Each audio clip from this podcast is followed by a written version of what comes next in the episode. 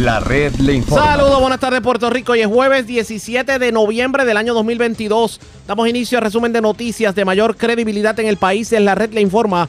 Somos el noticiero estelar de la red informativa. Soy José Raúl Arriaga. Esta hora de la tarde pasamos revistas sobre lo más importante acontecido y como siempre a través de las emisoras que forman parte de la red que son Cumbre, Éxitos 1530, X61, Radio Grito y Red 93, www.redinformativa.net. Señores, las noticias ahora. Las noticias. La red le informa. Y estas son las informaciones más importantes en la red La Informa para hoy jueves 17 de noviembre. Departamento de Justicia concluye que el contrato de Luma Energy está en ley y no hay forma de pensar en una cancelación del mismo por incumplimiento de los términos. Titular de Desarrollo Económico apuesta a la inversión extranjera en el país, a pesar de que somos la jurisdicción de los Estados Unidos con la luz más cara. Aprueban en Cámara y Senado proyecto que eliminaría los certificados de buena conducta como requisito para trabajar.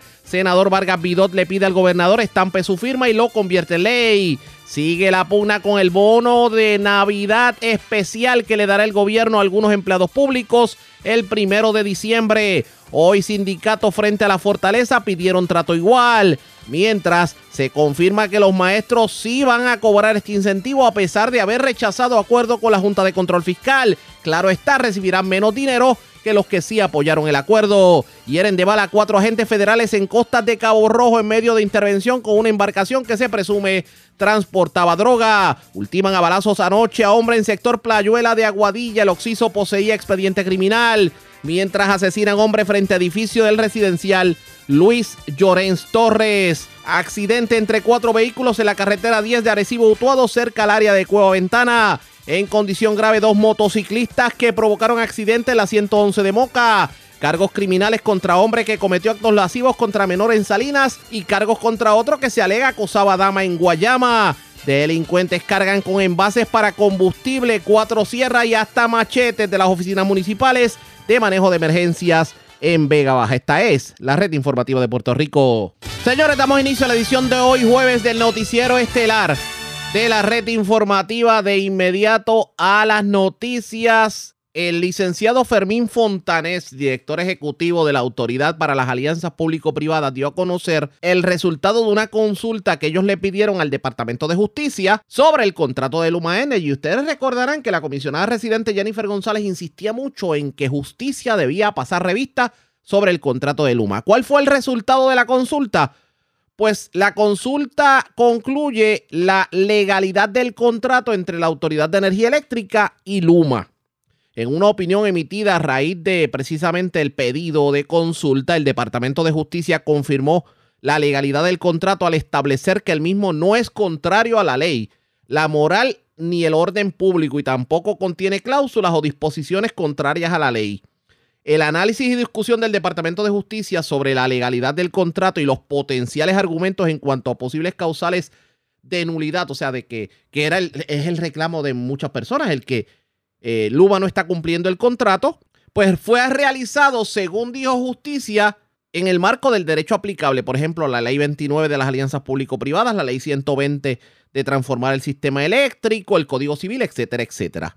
En específico, escuche esto, la referida opinión establece que de la lectura y estudio del derecho del, transfor del legislativo, de las cláusulas del contrato, no surge de su faz algún elemento patente que pueda llevar a concluir que existan circunstancias contrarias a la moral, a la ley y al orden público en el proceso de contratación.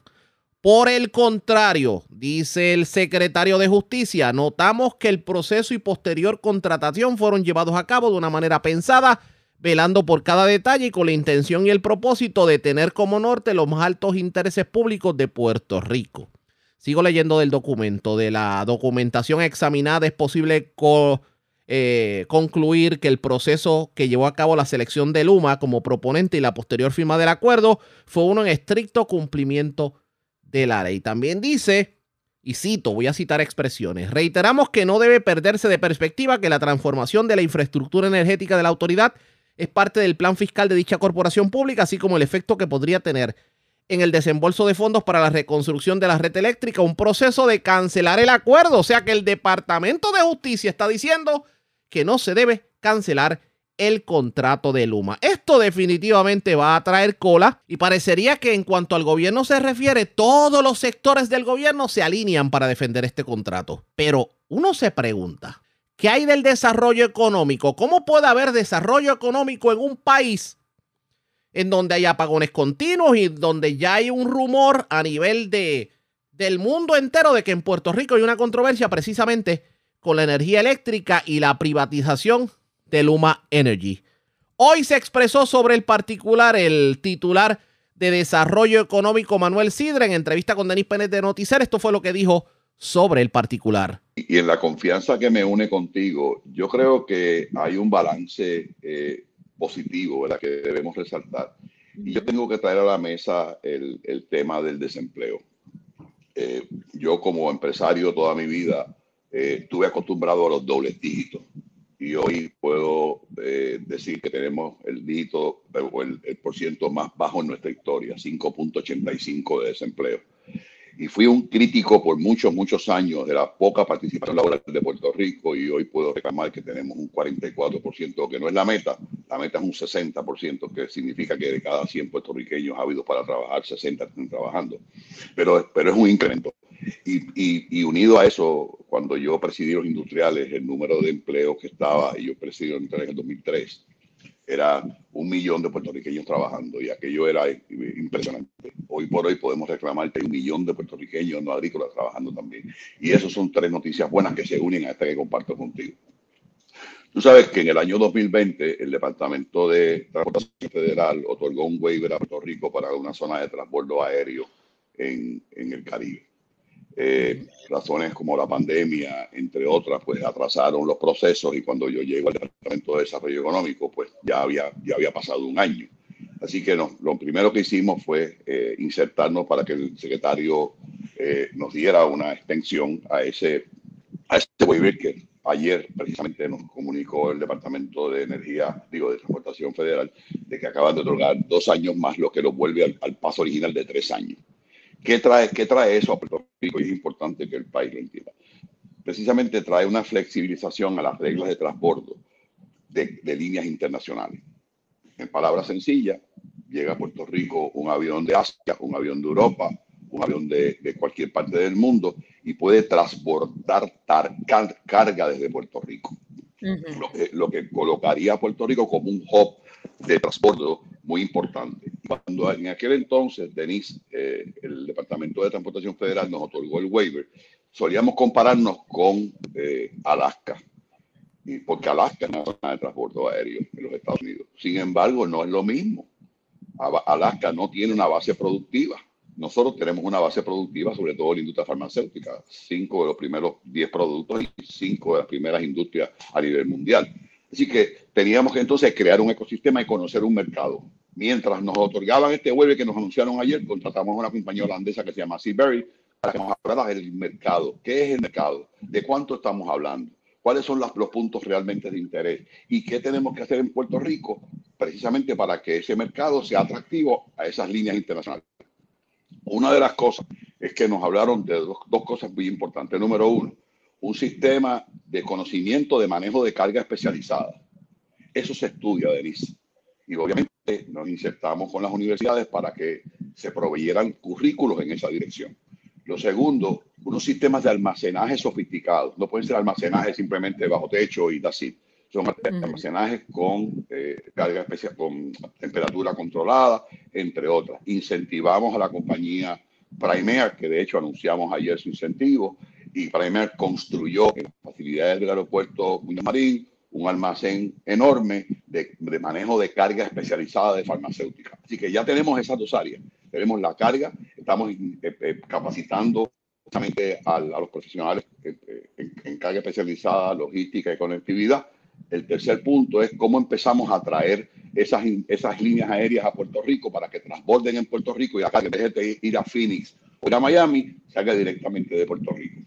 Invest Puerto Rico empezó a promocionar precisamente en esa dirección a nivel mundial y Indunif nos ayudó precisamente a certificar eh, eh, cuáles son las áreas que, que, requieren certificación. Hoy por hoy, y todavía no ha empezado, hoy por hoy ya tenemos dos vuelos, Amerijet a Bruselas, desde Puerto Rico, ya no tiene que ir a Phoenix, ni tiene que ir a Miami, y desde Puerto Rico a Canadá, a través de Air Canada y a través de American.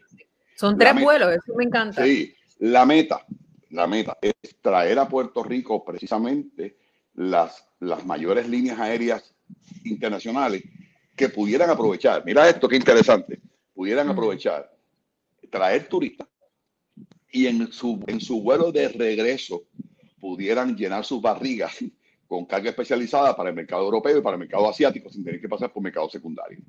Yo creo que eso es una gran noticia para Puerto Rico. Y me parece a mí que en esa dirección Puerto Rico se posiciona como un hub con mucha diferenciación sobre nuestros amigos competidores alrededor nuestro. Me refiero a República Dominicana, me refiero a Costa Rica y a otras jurisdicciones de los Estados Unidos. Lo que pudiera traer mañana que esas jurisdicciones trajeran la carga a Puerto Rico por la cercanía a sus países y Puerto Rico se convierta en lo que queremos ser, el hub internacional de carga especializada en toda la cuenca geográfica inmediata. ¿Cuánto impacto está teniendo, tiene eso? Yo sé que el impacto de, de los empleos que genera es, es considerable, Eh, pero eh, denos una idea de lo que significa. para que tenga una idea, el, el pueblo Alaska, que no tiene productividad, o sea, no produce, simplemente transborda carga, pasa de un avión a otro. Representa un negocio de sobre 2.500 millones de dólares y sobre 5.000 empleos. Ahora, imaginemos que nosotros vamos a tener esas tres consideraciones por, tres, por una cosa bien importante. Puerto Rico lo tiene que entender y muchas veces vemos el vaso vacío, no quiero ver vacío. Sí, sí. Las dos de las dos de las pistas que en Puerto Rico son las más largas del hemisferio, Rainy Field y Roosevelt Roads, además de Muñoz Marín. Tres pistas de primer orden que sin duda alguna posicionan a Puerto Rico en una dirección correcta. Pero en Roosevelt Roads no está pasando nada. Bueno, eh, cuidado, es el aeropuerto de movimiento después de Muñoz Marín en Puerto Rico. ¿ah? Lo que pasa es que es, una, es, un, es, una, es un aeropuerto fuera de Y fuera es, de Gran o- Carrera. es una cosa mucho más amplia. Eh, eh, ahora, ya solicitamos a- a- al Departamento de, eh, de Transportación Federal una certificación para convertir a Roosevelt Road en un spaceport de, de, Sí, de horizontal. De despegue horizontal, lo que sin duda alguna posicionaría a, a Road en dos direcciones. Número uno, en, en el commuting diario a las Islas Vir- a las islas, a las islas aledañas, pero también otro especialista espacial, precisamente para atender este tipo de cosas que estamos hablando. O sea, pero indistintivamente de que sea Reino, que sea Roosevelt Road, que sea San Juan, contrario a Alaska, Puerto Rico tiene tres pistas internacionales. Así que, otra vez, si, si hoy por hoy el negocio de transporte de carga aérea en Alaska es su negocio más importante, sin tener una base productiva, imaginemos a Puerto Rico con cinco de las primeras 10 farmacéuticas del mundo establecidas acá, con un mercado generalizado a nivel mundial, lo que pudiéramos llegar a hacer. Así que ya estamos, ya, ya el almacén ya está, ya se puede usar el almacén. Ya estamos en proceso de empezar un proceso de certificación. Estamos trabajando directamente con las universidades. Estamos precisamente trabajando con Aerostar para, para insertarlo en el proceso y el sector privado. Lo que sin duda alguna, en los próximos meses vamos a poder informarle al país una, un avance sustancial en esta dirección y convertir a Puerto Rico en el hub de carga especializada farmacéutica a nivel mundial más importante. Vamos a continuar escuchando lo que le dijo Manuel Sidre a Denis Pérez de Nocicel precisamente sobre cómo se mantiene el desarrollo económico de un país con, con la energía eléctrica más cara y la menos confiable. Vamos a continuar escuchando, pero antes hacemos lo siguiente. Presentamos las condiciones del tiempo para hoy. Para hoy jueves, aguaceros pasajeros continuarán sobre las aguas afectando las islas en ocasiones. Durante la tarde, la convección más significativa será sobre el interior y el oeste a suroeste de Puerto Rico. Se esperan que aguaceros de dispersos a numerosos y tronadas aisladas traiga lluvia de moderada a fuerte al área. En el este, el desarrollo de líneas de aguaceros es probable, aunque es probable que gran parte del área metropolitana de San Juan tendrá condiciones de buen tiempo, excepto por sectores del sur. Los vientos del este-noreste alrededor de 15 a 20 nudos mantendrán condiciones picadas a través de las aguas. El oleaje permanecerá generalmente a 5 pies o menos para la mayoría de las aguas locales, excepto por las aguas lejanas a la costa del Atlántico, donde se anticipa oleaje de hasta 6 pies. Existe un riesgo moderado de corrientes marinas para playas de Vieques, Culebra, y el norte de Puerto Rico, incluyendo Aguada y Rincón, con olas rompientes alrededor de 4 a 5 pies. En la red informativa de Puerto Rico, este fue el informe del tiempo. La red le informa. Señores, regresamos a la red Le Informa. Somos el noticiero estelar de la red informativa, edición de hoy jueves. Gracias por compartir con nosotros. Vamos a continuar escuchando la entrevista que le hiciera Denis Pérez de Noticela a Manuel Sidre. En el marco de la situación energética del país y en el marco de que el secretario de Justicia en su informe dice que el contrato de Luma es legal. Hemos estado discutiendo cómo es que se puede mantener el desarrollo económico de un pueblo con los problemas energéticos que atraviesa Puerto Rico y cómo la gente se va a animar a invertir en Puerto Rico. Vamos a continuar escuchando. Secretario, quiero, quiero aprovechar porque hay una, eh, eh, cuando hablamos de desarrollo económico, eh, es, tan fundamental el estado de la, de, la, de, de, ¿verdad? de nuestra red eléctrica. De hecho, hay una, una, una, vista congresional hoy sobre el estado este de la reconstrucción y de la red eléctrica en Puerto Rico. Eh, cuando usted hace este tipo de negociaciones eh, con esta gente, esto, con estos, ¿verdad? Cuando digo esta gente, son estas Seguro, empresas, seguro. etcétera, Entiendo, estos entiendo, representantes que, que pretenden hacer negocio acá, le expresan esa preocupación, porque esto es una, esto, esto es una realidad que ya se ha hecho. Todo el mundo con el que yo hablo fuera de Puerto Rico sabe que nosotros tenemos problemas de, de servicio de energía eléctrica, ya sea porque leen la prensa o porque escucharon a Bad Bunny, ah, literal, o porque escucharon a Bad Bunny decir que era una situación, ¿verdad? Y eh, eh, así se enteran mal la gente a veces. Eh, es, es una, es una preocupación que le plantean. Mira, no solamente una preocupación del- del- de la energía. Te voy a poner un ejemplo bien sencillo, lo que es el Storm Expressway. Puerto Rico está en una, en una, en una avenida de, de tormenta, que hace tres o cuatro años era solamente Puerto Rico, Puerto Rico. Ahora no, ahora es Miami, North Carolina, South Carolina, Sí. son todos vulnerables. En el caso de la energía, sí, nos expresan más que, más que el problema de costo, porque recientemente uno de los rotativos más importantes del país trajo una tabla de los distintos costos de nuestros competidores, Irlanda, Singapur, República Dominicana. Y nosotros Más no que el estamos costo, la inestabilidad. es la estabilidad y la calidad de la energía. Y yo creo que en esa dirección, el anuncio que se hizo ayer sobre la entrada de, de barca- barcazas generadoras para, para, para incentivar, para, para reemplazar la- la- las plantas obsoletas y crear una energía de mayor, de mayor eh, estabilidad, es una buena noticia. Ahora, sin duda alguna, eh, lo importante con nuestros clientes, ¿verdad, eh, Denise, es ser, transparente. Es no, es no crearles una expectativa que no están. Se le pone el cuadro claro, se estimula y se incentiva la cogeneración, como es el caso de Supervision, Meltronic, Buster, Striker, entre otras, HP, por mencionar algunas, donde obviamente, ahora mismo, para que tengas una idea, la compañía eh, Hewlett Packard en Aguadilla no tiene, tiene toda la resiliencia del mundo para atravesar cualquier fenómeno. Obviamente, el señor es el que finalmente dispone cuán grande es, pero todos los fenómenos atmosféricos del mundo sin tener que depender ni de agua ni de energía. Y yo creo que hacia eso, no a nivel solamente de Puerto Rico, a nivel mundial, la, la, manufactura especializada se mueve en esa dirección por la vulnerabilidad del mundo, el cambio climático, la, la- la erosión de las costas, los- la temperatura del agua, las tormentas más grandes. O sea, y de- definitivamente hoy más que nada me parece que Puerto Rico, número uno, desde el punto de vista humano, es posiblemente uno de los países más resilientes del mundo por la experiencia que tenemos. Tormenta, pandemias, entre otras.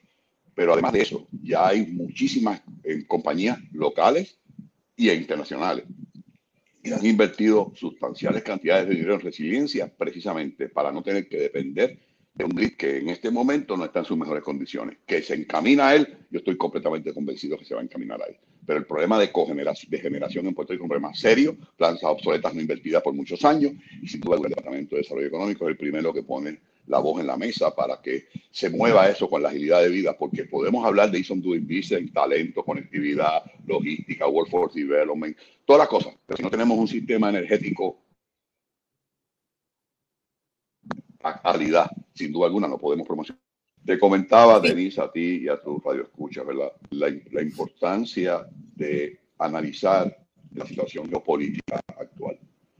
Si miramos a Centroamérica y a Sudamérica, desde la Patagonia hasta el Centroamérica, eh, ya están reclamando, estamos unidos, bajo una filosofía un tanto de izquierda, donde el desarrollo económico eh, se sustituye por una mirada más social a, a, a, esos países, lo que sin duda alguna hace que, como dice el refrán, el dinero es cobarde y las corporaciones no tienen corazón, empiecen a mirar otros destinos como posible entrada a los Estados Unidos y Puerto Rico juega un rol importante. Y del lado, y de, no, perdón, perdón, y del no, lado asiático y, y eh, pasa exactamente igual. O sea que, que, nada, yo creo que es una gran oportunidad para Puerto Rico. ¿Se siente más optimista ahora eh, que cuando llegó? Sí, mucho más optimista, mucho más optimista. Eh, obviamente, y, y, esto, y esto, Denise, eh, es un poco en mi, en mi forma de ser, ¿verdad? Este, tenemos muchos problemas, muchas, muchas situaciones que resolver, muchas situaciones que resolver y estamos bien conscientes y yo estoy bien consciente de ellas. Yo quisiera tener una agencia más ágil, unos permisos más rápidos, este, una respuesta más, más, más, un apoderamiento más, mucho más mucho más amplio de, de, mi, de, mi, de, mi, equipo de trabajo. Pero pero siento que todos los días avanzamos más. Siento todos los días que Puerto Rico tiene y está entendiendo que la solución está en nuestras manos. No no no podemos esperar que se resuelva por nosotros que hay cosas que podemos cambiar hoy que hay cosas que podemos mejorar mañana y hay cosas que no podemos hacer nada hasta un tiempo hasta que podamos hasta que podamos resolverlo yo creo que en esa dirección eh, el proyecto propósito del Departamento de Desarrollo económico precisamente establece eso, cuáles son las prioridades que Puerto Rico tiene que estar y, cuál, y cuáles son las características como país que tenemos que fomentar, siendo la continuidad precisamente uno de los retos más importantes.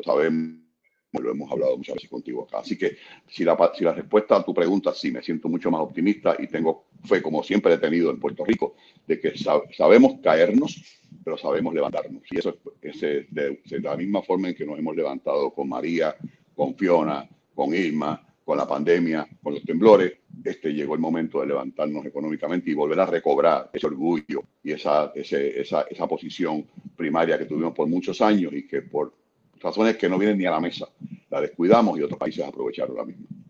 Muy bien, yo me alegra mucho verlo, eh, de hecho, cuando, eh, siento un aire diferente en ustedes cuando, cuando, cuando empezamos a conversar hace dos años. Eh, como que sí tenía la fe, pero como que era muy cauteloso eh, con el futuro. Lo, lo noto un poco más eh, optimista, optimista en ese, en ese lado. Yo solamente, eh, y esto es una conversación, ¿verdad?, en, en, entre amigos, que en este, a partir de este momento, ¿no? Eh, yo lo que pasa, yo tengo, yo todavía tengo resentimiento con la palabra resiliencia, porque resiliencia es una, es sinónimo de aguantón, de aguantón de sobrevivir y soy el aguantón. Y yo no quiero ser el aguantón. Yo quiero ser autosuficiente. Yo quiero, yo quiero, yo quiero que todo funcione. Cuando uno tiene que tener resiliencia es porque todo, todo lo que tiene alrededor se le dañó. Y yo aguanté y sobreviví. Pero yo quiero que las cosas funcionen. Sí, si nosotros pudiéramos como darle para atrás a la vida, ¿verdad? cosa que no, eso es cosa que no es posible, aunque Golda Meir decía que si te, olvidas del pasado te condenas a volverlo a vivir. A mí me parece que muchas veces nos hemos tratado de comparar o de imitar a jurisdicciones con, con mucha riqueza. Y obviamente eh, hacemos el proyecto, el megaproyecto que haría un país rico, pero no tenemos la capacidad económica para mantener esa riqueza que hizo el país rico. Yo creo que de la misma forma en que los servicios prioritarios deben de definirse, yo creo que de la misma forma los proyectos también deben ser igual. Este, precisamente para no solamente construir, sino construir teniendo, teniendo claro que hay que reservar y tener los elementos y, la, y el capital necesario para poder mantener la inversión. Es solamente es la única forma que se recupera. Yo creo que en esa línea tenemos que aprender, tenemos que aprender, nos queda mucho por aprender. Y, y sí, puedo, puedo, yo tengo unas palabras, hombre, voy a incluir tu palabra como algo que quiero sacar del vernáculo. Yo, yo saqué de mi vernáculo la palabra bregando, porque Ajá. es la definición. Así que la resiliencia la voy a sacar también y le voy a poner este, precisamente desarrollo. Sí. El, el desarrollo. Sí. Es, Sí, es, sí. es, mejor que resiliencia, o sea, aprender del, del, del golpe y desarrollarnos. Y eso, sí. y eso voy, a, voy a cogerlo a tu nombre y te aseguro que voy a hacer mucho con esa palabra. Expresiones de Manuel Sidre. Debemos ser tan optimistas como el funcionario, a pesar de los problemas que atraviesa Puerto Rico en cuanto a energía eléctrica se refiere y toda esta controversia que de aquí en adelante Vamos a, vamos a tener en nuestra mesa más del tema de Luma que del pavo. Esto le vamos a dar seguimiento pendientes a la red informativa. La red le informa. Cuando regresemos en el escritorio del gobernador, hay un proyecto para que se eliminen los certificados de buena conducta como requisito para obtener empleo. Hablamos con el senador José Vargas Vidot, autor de la medida. Luego de la pausa, regresamos en breve en esta edición de hoy jueves del Noticiero Estelar de la red informativa. La red le informa. Señores, regresamos a la red Le Informa. Somos el noticiero estelar de la red informativa. Gracias por compartir con nosotros en el escritorio del gobernador una medida que busca el que se eliminen los certificados de buena conducta o certificados de antecedentes penales, que es como se le conoce. Y esto buscando que ya los empleadores no discriminen con aquellos que tal vez pudieran haber cometido un error en el pasado. La medida es de la autoría del senador José Vargas Vidot y la senadora Joan Rodríguez Bebe. Y en la mañana de hoy tuvimos la oportunidad de hablar con el senador y esto fue lo que nos dijo sobre el particular. Mira, el, el, el- eh, eh, vamos a ir al dato científico. El 60% de las personas que, que entran por primera vez a la- al sistema carcelario nuestro repiten. Es decir, una reincidencia del 70%. Y eso eh, en cualquier otro país debe de ser siempre un desafío y un reto porque el sistema nuestro, a diferencia de otros países que son sistemas punitivos, abiertamente punitivos y de castigo, el nuestro tiene la, se supone que responda a una meta de rehabilitación y corrección. Y eso no se da, y en, en parte es porque cuando una persona cumple cabalmente su sentencia, cumplió ya con total, no es que pidió un permisito, o es que yo no sé qué, lo sacaron con, no, cuando cumplió cabalmente con su sentencia, debe de tener el derecho también de entrar libremente como cualquier otro ciudadano o ciudadana a poder reinsertarse productivamente en la sociedad, algo que no puede porque una cosa que se llama certificado de antecedentes penales le impide en el caso de delitos graves por por casi 10 años, más de 5 años, y en el caso de delitos menores sobrepasa un año y para poder quitar ese certificado, ese antecedente, ese estigma, eh, se implica una un, un proceso oneroso, eh, adversativo, denigra, de, de- desde- desdeñan al, al, al individuo e inclusive eh, los fiscales en algunos momentos pudieran hasta re- re- revictimizar todo el proceso. En este caso, la pieza eh, sigue, por ejemplo, uno de los planteamientos de política del presidente Obama que se llamaba que se llama Ban the Box, como tú bien implicaste, que en la entrevista de empleo, una persona que ya cumplió, eh, o sea, toda persona se le se elimine la pregunta eh, de si fue convicto de algo, a menos que en una segunda entrevista, en donde ya hay una oferta de trabajo, el, el empleador sí tiene el derecho de discriminar eh, para preguntar sobre elementos que pudieran ser nocivos al desempeño de esa persona, dependiendo del trabajo que sea. Eh, eso es de eso que se trata, de abrir. Ah, y otra cosa importante que eh, este proyecto lo venimos trabajando desde el cuatrienio pasado y venimos dando pela con esto y en este caso se vuelve un sustitutivo porque la senadora también Rodríguez Bebe eh, entra al, al ruedo y, eh, y presenta un proyecto similar. Y la, la Cámara pues sabiamente eh, lo convierte verdad en un solo en un solo proyecto. Pero ambos hemos luchado por el asunto y, y creo que es una gran victoria para el humanismo un- una gran vi- victoria para los derechos humanos porque a nadie le gustaría de castigar, tener que cargar un castigo permanentemente. Y eso es lo que está pasando. Cuando una persona sale de la de la prisión cumplió con todo y de momento la sociedad lo sigue lo sigue castigando toda la vida ¿Usted tiene esperanzas de que el gobernador pueda estampar su firma en esta medida? Bueno, el gobernador ha hablado en innumerables ocasiones, yo lo he escuchado, de que, de que él, él tiene una, una mente eh, libre eh, de, de pensamientos prejuiciados, eh, lo, él, es, él es demócrata y el- de donde viene eh, originalmente la idea de Van de Box es precisamente del presidente Obama. Eh, yo he estado en el, pasado junto al gobernador cuando eh, trabajamos, por ejemplo, el intercambio de jeringuillas, que en aquel entonces estaba vedado, y él como comisionado residente dio su apoyo abierto. Eh, así que yo, yo espero que la misma conducta que él ha evidenciado en el pasado en cuanto a esos temas eh, pues se, se pueda lograr en el presente. Pero Yo, el usted- único usted temor ha- que tengo es... Oye, senador, senador, pero usted ha tenido oportunidad reciente de hablarle al gobernador sobre esta medida. No, no he tenido la oportunidad eh, hasta que yo no, no no lo he hecho responsablemente hasta saber que cómo fue que salió la medida que se aprobó eh, con su nuevo enti- entirillado.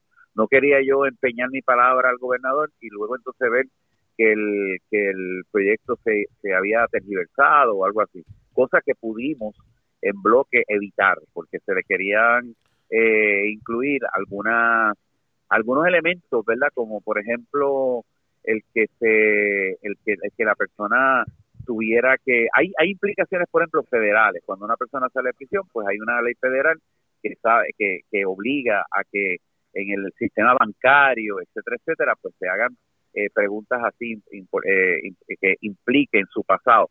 Pero el se quería incluir a la a unas unas unas unos nuevos prejuicios verdad pienso yo eh, en donde la persona aún con los con, sin antecedentes penales porque ya cumplió no podría ni haber trabajado ni en, ni en, ni en mueblería, ni en gasolinera, ni en, ni en- ni en organizaciones sin fines de lucro, eh, porque entonces este, el, la ley se, se convertiría en un chiste, ¿verdad? Eh, eh, seguir eh, implicando que la persona que sale de una prisión, pues lo único que puede aspirar es a trabajar en un, en un, en un part-time, en algún sitio donde lo exploten. En cuanto al patrono como tal, me imagino que a la hora de ustedes confeccionar este proyecto tuvieron la oportunidad de recoger el insumo de, de los empleadores en el país. ¿Qué dicen ellos? Sí, esto, este, este proyecto no se fue, no fue descargado, es un proyecto que, que sufrió este, vistas públicas extensas y obviamente muchísimos patronos se van en contra porque parten de la, de la premisa, ¿verdad?, de eh, prejuiciada de que una persona eh, que cometió un error en algún momento de la sociedad, fíjate que la mayoría de, de, las, de las personas implicadas en ciertos tipos de, de delitos eh, de- delinquieron a los 17 años, a los 18 años, 20 años, y después que pasan 20 años en una prisión, 15 años, eh, todavía queremos seguirlos cargando. Entonces, que para contestar precisamente a esos patronos, el, la ley, esa nueva, esa, ese proyecto, si se convierte en ley, le da una, una, una eh, opción precisamente a, la, a los patronos para que eh, en, una, en un ofrecimiento ya formal del empleo, o sea, lo que, se- equivale a una segunda entrevista, una terna, una quinta, eh, eh, la, la persona tiene el derecho de hacer preguntas discriminatorias, porque pues obviamente si la persona eh, fue el delito fue robo de banco, fraude bancario, pues no no no va no va a poder estar en un trabajar en un banco. Si la persona tiene está eh, fue convicto por delitos que son de registro, por ejemplo, los delitos de índole sexual, el corrupción gubernamental, eh, hom- homicidio, pues eso- esos tres elementos están en registro y por lo tanto esa persona pierde eh, el, ese, ¿cómo te diría? El, derecho de que se le borren esos delitos. Esos delitos nunca nunca borran porque están en un delito y esta ley no va no va por encima de eso. Bueno, el, el patrón ah. oportunidad de, de- de una, tiene la oportunidad de, de en una entrevista, pero obviamente después que ofreció de que puede hacer preguntas sin que necesariamente se le eh, implique en un en una en una en un prejuicio, ¿verdad? Y, y una demanda.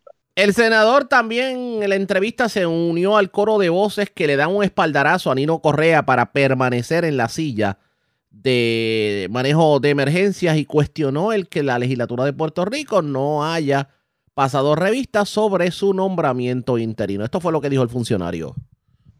Yo soy un defensor, abrazo partido, igual que lo ha sido el 90% del Senado, PPD, populares, todo el mundo en el Senado, eh, nos, nos preguntamos qué fuerza horrible, enorme, está jalando los cordones en algún sitio de, una agenda inconfesable que hasta se implica, yo pienso que hasta racismo, eh, va sobre- por encima de la voluntad de todo un pueblo y de la voluntad de la mayoría de los senadores. Yo, puedo hablar de que más del 90% de los senadores del Partido Popular, el presidente del, del, del, del Senado ha, se ha mostrado siempre eh, abiertamente en favor de Nino y pero ahí hay, hay algunas personas que tienen una agenda inconfesable, hermano, que parece que tienen un inmenso poder, porque este hombre lleva 40 años de experiencia, lleva ya tres intentos y todavía alguien siempre fabrica una algún obstáculo para evitar que tengamos a la mejor persona donde debe estar. Todavía decían que en este país no había discrimen. Pues eh, ayer yo en uno de los programas impliqué el asunto del discrimen racial y me han caído encima porque dijeron que es que yo estoy insultando a los populares. No, yo no estoy insultando a ninguna. A mí me consta que los senadores, compañeros y compañeras del Partido Popular, en, en, en su gran mayoría con los que he hablado, porque no, puedo, no he hablado con todo el mundo, eh, no solamente respetan a Nino, lo admiran y, y, se preguntan todavía por qué es que se, se, em, se eh, enmienda la ley del DCEP para incluir requisitos que obviamente han sido diseñados como obstáculos principales para que Nino Correa no valide, no revalide en su posición. Y vamos a hablar claro, un título, un título no te hace el más, el que más tiene vocación o no, o no te hace el, más experto. Un título complementa. Yo, yo soy, yo, yo vengo de la academia, soy profesor universitario y un título no quiere no quiere decir que desdeñemos un título, pero estamos hablando de una persona, Ariaga, que tú sabes que tiene 40 años de experiencia. Estamos hablando de una persona pro, proba. Una, lo que pasa es, no tapamos tampoco el cielo con la mano, lo que pasa es que Nino es una de las de esas, de esas excepciones que hay, que siempre, gracias a Dios las hay, que es noble, que es honesto, que, que, que no, no se va a prestar para sentarse en una sala oscura a partir del bizcocho en favor de grandes intereses y como esa posición en particular en las manos incorrectas podría ser el principio de miles de fraudes, ah, pues entonces la, la, la esa, esa, esa, esa claque oculta que dirige cosas y nadie los ve, ¿verdad? Y que la gente le echa la culpa a los políticos que se ven, pero a esa claque oculta que no se ve, esa no le conviene gente como Nino en sitios donde eh, tienen posibilidades y potencial de seguir robando.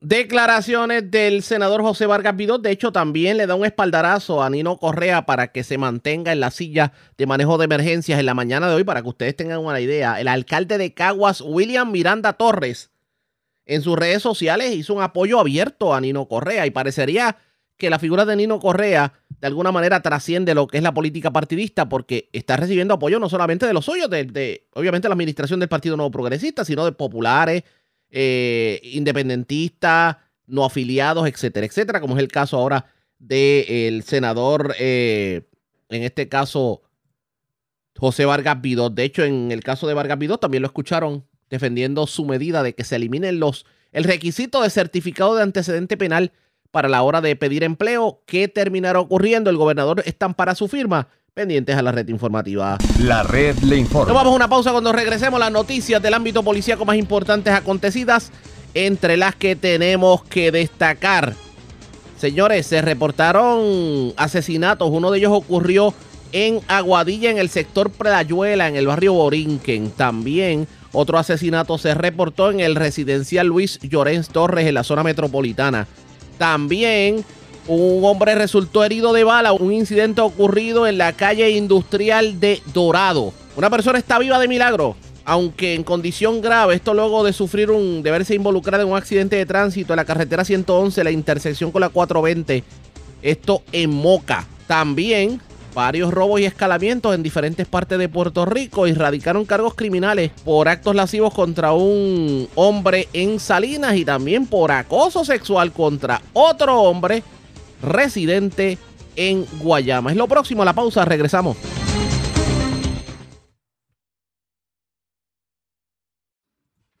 La red le informa. Señores, regresamos a la red le informa, el noticiero estelar de la red informativa, edición de hoy jueves Gracias por compartir con nosotros. Vamos a noticias del ámbito policíaco. Comenzamos en el noroeste de Puerto Rico. Una persona fue asesinada. Un hecho ocurrido anoche en el barrio Borinca, en sector Playuela de Aguadilla. También en condición grave se encuentra un joven que se vio involucrado en un accidente de tránsito ocurrido en la 111, intersección con la 420, esto es jurisdicción de Moca. Yaritza Montalvo, oficial de prensa de la policía en Aguadilla, con detalles. Saludos, buenas tardes.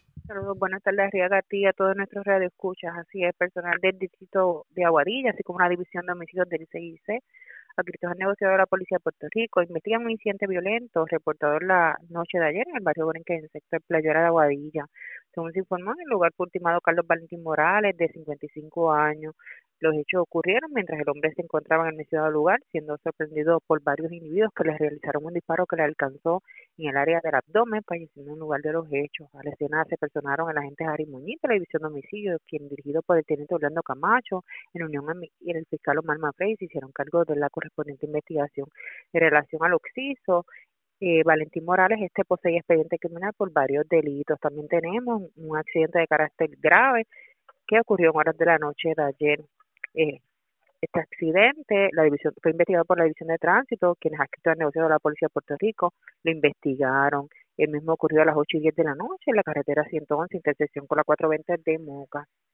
El incidente se produjo cuando Edwin López Pérez, de 26 años y residente de Lares, conducía sin ser co- conductor autorizado la motocicleta marca KTM modelo 390 Duque año 2019 en dirección de este a oeste en compañía paralela a Brian Medina Martínez de 24 años, el cual conducía el vehículo no autorizado. Marca Honda por el lado izquierdo del carril y al llegar a la intersección con la carretera 420, jurisdicción de Moca, estos rebasaron indebidamente por el carril del sol o la luz roja del semáforo, dando lugar a que por tal motivo y circunstancia, así como la negligencia, provocaran ser impactados por la parte lateral derecha y esta a vez impactar a la late- el lado lateral izquierdo del vehículo eh, de motor Hyundai, el cual era conducido por Hilary Soto Vélez, de 28 años y residente de Moca, la cual transitaba con la luz verde a su favor por la carretera 420 en dirección de norte a sur.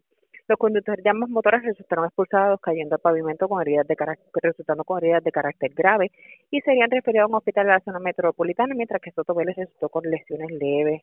La agente José Montalvo, supervisado por el teniente Rolando Pérez, unión al fiscal Omar Manfredi, quien instruyó tomar fotos, medidas y ocupar los vehículos para fines periciales y se hizo cargo de la correspondiente investigación. Esas son todas las novedades más sobresalientes que tenemos en nuestra área policía de Aguadilla. Esto es oficial de presión agente de Yaritza Montalvo. Buenas tardes. Y buenas tardes para usted también. Gracias, era Yaritza Montalvo, oficial de prensa de la policía en Aguadilla, de la zona noroeste. Vamos a la zona centro-oriental de Puerto Rico, porque, señores, una persona murió, dos resultaron heridas en medio de un accidente ocurrido ayer. Esto en la 172 en Sidra. La información la tiene Ilian Echevarría, oficial de prensa de la policía en Cagua. Saludos, buenas tardes. Muy buenas tardes, saludos a todos. Al momento tenemos que agentes adscritos a la División de Patrullas y Carretera de Caguas investigaron a eso de las 12 del mediodía de ayer miércoles un accidente de carácter fatal ocurrido en la carretera 172 en Sidra. Surge de la investigación que mientras Ismael León Torres, de, tre- de 74 años, conducía su vehículo Kia Soul de color negro en dirección de Sidra a Caguas por la vía antes mencionada, al llegar al kilómetro 15.4 invadió el carril contrario, transitando en dirección opuesta al tránsito. Por tal motivo de negligencia, impactó con la parte delantera, a la parte delantera del vehículo Hyundai Tucson de color blanco y del año 2018, el cual era conducida por Carmen Soto Rodríguez y quien transitaba en su vía franca. Debido al impacto, el vehículo Hyundai Tucson se salió de la carretera, provocando que impactara una pared de hormigón, resultando herida Soto Rodríguez. Además, también resultó herido el pasajero del carro Kia Soul, siendo ambos transportados a la sala de emergencias del Hospital Menonita de Calley, y al momento se desconoce la condición de ambos. Mientras que León Torres fue transportado a la sala de emergencias del Hospital Menonita de Caguas, donde falleció mientras recibía asistencia médica. El agente Rubén Torres Márquez, en unión al fiscal Alfredo Carrión Orlandini, se hicieron a cargo de esta investigación. Gracias por la información. Buenas tardes. Buenas tardes. Gracias, Erilian Echevarría, oficial de prensa de la policía en Caguas, de la zona centro-oriental. Vamos a la norte y metropolitana, porque en condición estable se encuentra un uniformado que aparentemente pues, se disparó accidentalmente mientras acomodaba su arma de reglamento. Esto ocurrió en la calle industrial en Dorado. Además, las autoridades intervinieron en la calle 1 de Jardines de Toalta. Han arrestado tres hombres y una mujer. Hay información preliminar. También hubo ocupación de armas y drogas. Y se reportó un escalamiento en las oficinas de. En unas oficinas gubernamentales en Vega Baja. Se llevaron hasta los machetes. La información la tiene Wanda Santana, oficial de prensa de la policía en Bayamón. Saludos, buenas tardes. Buenas tardes para usted y para todos. ¿Qué información tenemos? Un escalamiento fue reportado a eso de las 3 y 35 de la tarde de ayer miércoles en hechos ocurridos en las facilidades de las oficinas de manejo de emergencia en Vega Baja, donde alegó el querellante que alguien forzó la reja del lugar logrando acceso al interior. Acto seguido se apropiaron de envases para combustible, cuatro sierras y diez machetes. La propiedad, la cual pertenece al municipio, fue valorada en 3.600 dólares aproximadamente. Por otra parte, un incidente desgraciado donde un hombre resultó herido de bala fue reportado a las 10 y 20 de la noche en hechos ocurridos en la calle industrial en Dorado. Alegó el querellante, quien es miembro de la Policía de Puerto Rico, que mientras acomodaba su arma de reglamento en la cintura hubo una descarga crítica, resultando herido de bala en el área de los genitales. El perjudicado fue transportado a una institución hospitalaria donde el médico de turno indicó que su condición es estable.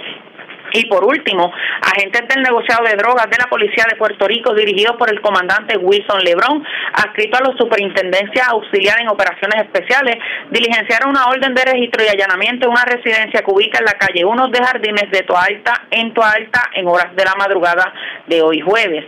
Al momento se informó que tienen bajo arresto a tres hombres y una mujer. En el lugar se ocupó un arma de fuego, municiones y cargadores. Sería todo. Buenas tardes.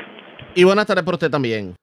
Gracias, era Wanda Santana, oficial de prensa de la policía en Bayamón, de la zona metropolitana. Vamos al norte de Puerto Rico, porque se erradicaron cargos criminales contra un hombre de 47 años. Aparentemente, ciudadanos sorprendieron a esta persona y pues lo arrestaron. Fue un arresto civil.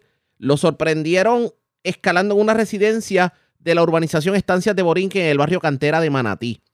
También las autoridades arrestaron a dos personas en intervenciones por drogas. Una fue en el residencial Sierra Verdecía de Ciales, la otra en el residencial Los Murales de Manatí. El Malvarado, oficial de prensa de la policía en Arecibo, con detalles. Saludos, buenas tardes. Sí, buenas tardes. Cargos criminales por los delitos de escalamiento agravado, apropiación ilegal agrave, daños agravados fueron radicados en la tarde de ayer contra Carlos Colón Rosado, de 47 años y residente de Manatí. De acuerdo a la investigación, para la fecha del 9 de noviembre, ciudadanos sorprendieron al imputado y lo detuvieron. Esto es un arresto civil por el delito de escalamiento en una residencia ubicada en estancias de Borinquen, barrio Canteras de Manatí. La prueba fue presentada ante el juez Francisco Santiago López del Tribunal de Arecibo, quien luego de escuchar la prueba determinó causa para arresto y le señaló una fianza de 75 mil dólares, la cual no pudo prestar siendo ingresada en el complejo correccional de Bayamón hasta su vista preliminar pautada para el 2 de diciembre del año en curso. Investiga el agente William Rivera, adscrito a la División de Delitos contra la Propiedad y bajo la supervisión del teniente José Rodríguez Rosario y en unión al fiscal Evelyn Trinidad Martel. También tenemos que agentes de la División de Drogas y Narcóticos y Armas Ilegales de Arecibo, adscritos al negociado de la Policía de Puerto Rico, durante la tarde de ayer llevaron a cabo un plan de trabajo de vigilancia y colaboración por varios para varios puntos de sustancias controladas que operan en nuestra área. Como resultado, en el residencial Sierra Verdecía, en Ciales, se logró el arresto de Yamil Sánchez Rivera, de 39 años, a quien se le ocupó 108 cápsulas de crack, 49 bolsas de crack, 120 bolsas de cocaína, 31 de heroína, 48 bolsas de marihuana, 327 en efectivo. En el, en residencial Los Murales de Manatí se logró el arresto de Ángel Tirado Sánchez, de 42 años, la evidencia ocupada, 85 bolsas de marihuana, 65 bolsas, bolsas de cocaína, 22 cápsulas de crack, 43 bolsas de crack, 54 de heroína y 86 dólares en efectivo. Estos casos serían llevados eh, llevados ante la, Fiscalía de Arecibo y consultados con el fiscal de turno para la posible erradicación de cargos correspondientes. Eso es todo lo que tenemos por la, todo lo que tenemos por el momento. Que tengan todos buenas tardes. Y buenas tardes para usted también. Gracias, era el Malvarado, oficial de prensa de la Policía en Arecibo del Norte. Vamos al sureste de Puerto Rico porque las autoridades radicaron cargos criminales contra un hombre de 49 años residente de Salinas. Aparentemente cometió actos lascivos contra un menor de edad. También se erradicaron cargos criminales contra un hombre de 40 años residente de Guayama, aparentemente por acoso sexual contra una dama. La información la tiene Alexandra Negrón, oficial de prensa de la policía en Guayama. Saludos, buenas tardes. Buenas tardes. ¿Qué información tenemos? El agente montañés adscrito a la División de Delitos Sexuales y Maltrato a Menores radicó cargo durante la tarde de ayer contra Joseph Newton Danner Arroyo, de 49 años, residente de Salinas, por violación al artículo 133 del Código Penal, actos lascivos, y el artículo 59 de la Ley por la Seguridad, Bienestar y Protección de Menores en el Tribunal de Guayama. Según se informa, los hechos en cuestión ocurrieron en el mes de octubre del año 2020 en el pueblo de Salinas contra un menor de edad. El caso fue consultado con la fiscal Paloma Crespo, quien orientó a radicar por el cargo mencionado. La juez Rebeca Viera Ríos, luego de escuchar la prueba, determinó causa e impuso una fianza de 30 mil dólares, la cual prestó quedando este en libertad. Por otro lado, la agente Iraida Flores, adscrita a la División de Delitos Sexuales y Maltrato a Menores, radicó cuatro cargos durante la tarde de ayer contra Rutsen G., de 40 años, residente de Guayama, por violación al artículo 135 del Código Penal por acoso sexual en el Tribunal de Guayama. Según se informa, los hechos en cuestión ocurrieron durante los años 2021 eh, y 2022 en el pueblo de Guayama contra la querellante. El caso fue consultado con la fiscal María López Aponte, quien orientó a radicar por los cargos mencionados. La juez Rebeca Viera, luego de escuchar la prueba, determinó causa e impuso una fianza de 28 mil dólares, la cual prestó, quedando esta en libertad. Muy buenas tardes. Y buenas tardes para usted también. Era Alexandra Negrón, oficial de prensa de la policía en Guayama. Más noticias del ámbito policía con nuestra segunda hora de programación. Por esta hora de la tarde hacemos lo siguiente. La red le informa. Vamos a una pausa, identificamos nuestra cadena de emisoras en todo Puerto Rico y regresamos con más en esta edición de hoy jueves del noticiero estelar de la red informativa. La red le informa. Señores, iniciamos nuestra segunda hora de programación. El resumen de noticias de mayor credibilidad en el país es la red le informa. Somos el noticiero estelar de la red informativa. Edición de hoy jueves 17 de noviembre. Vamos a continuar pasando revistas sobre lo más importante acontecido y lo hacemos a través de las emisoras que forman parte de la red, que son Cumbre, Éxitos 1530, X61, Radio Grito y Red 93 www.redinformativa.net. Señores, las noticias ahora. La red le informa. Y estas son las informaciones más importantes en la red le informa para hoy jueves 17 de noviembre. Departamento de Justicia concluye que el contrato de Luma Energy está en ley y no hay forma de pensar en una cancelación del mismo por incumplimiento de los términos. Titular de Desarrollo Económico apuesta a la inversión extranjera en el país, a pesar de que somos la jurisdicción de los Estados Unidos con la luz más cara. Aprueban en Cámara y Senado proyecto que eliminaría los certificados de buena conducta como requisito para trabajar. Senador Vargas Vidot le pide al gobernador estampe su firma y lo convierte en ley. Sigue la pugna con el bono de Navidad especial que le dará el gobierno a algunos empleados públicos el primero de diciembre. Hoy sindicatos frente a la fortaleza pidieron trato igual. Mientras se confirma que los maestros sí van a cobrar este incentivo a pesar de haber rechazado acuerdo con la Junta de Control Fiscal. Claro está, recibirán menos dinero que los que sí apoyaron el acuerdo. Hieren de bala cuatro agentes federales en costas de Cabo Rojo en medio de intervención con una embarcación que se presume transportaba droga. Ultiman a balazos anoche a hombre en sector Playuela de Aguadilla. El Oxiso poseía expediente criminal. Mientras asesinan hombre frente a edificio del residencial Luis Llorens Torres. Accidente entre cuatro vehículos en la carretera 10 de Arecibo Utuado cerca al área de Cueva Ventana. En condición grave dos motociclistas que provocaron accidente en la 111 de Moca. Cargos criminales contra hombre que cometió actos lascivos contra menor en Salinas y cargos contra otro que se alega acosaba a dama en Guayama. Delincuentes cargan con envases para combustible, cuatro sierras y hasta machetes de las oficinas municipales de manejo de emergencias en Vega Baja. Esta es la red informativa de Puerto Rico. Bueno, señores, damos inicio a la segunda hora de programación en Noticiero Estelar de la red informativa. De inmediato a las noticias, señores. Esto del bono que le van a dar a los empleados públicos el primero de diciembre ha creado mucha controversia. La primera controversia que ha habido es obviamente esta, esta preferencia aquellos sindicatos que avalaron ciegamente lo que proponía la Junta de Control Fiscal y esto del plan de ajuste de la deuda. Y por el otro lado, el que se hable de un bono, un gobierno que está quebrado, pero que no incluya a todos los empleados públicos o de todas las corporaciones públicas. Hoy se llevó a cabo una manifestación frente a la fortaleza en donde líderes de diversas organizaciones sindicales manifestaron su repudio a la exclusión de empleados públicos para recibir este bono que el gobernador anunció para otorgarse el primero de diciembre. Vamos a pasar revista sobre lo ocurrido en esa conferencia de prensa. Diálogo a esta hora de la tarde con el presidente de la Unión Independiente Auténtica de Acueductos, Luis de Jesús. De Jesús, buenas tardes, bienvenido a la red informativa. Muy buenas tardes, Arriaga, y a todas las personas que nos escuchan en la tarde de hoy. Y gracias por compartir con nosotros. Hubo una conferencia de prensa por parte de ustedes en la Fortaleza a media mañana de hoy. ¿En qué consistió? Cuéntenos. Bueno, realmente es expresando el repudio a estas medidas que ha tomado el gobernador con estos bonos que se le han dado a unas corporaciones, a unas agencias públicas y a otras no, porque favorecieron el plan fiscal.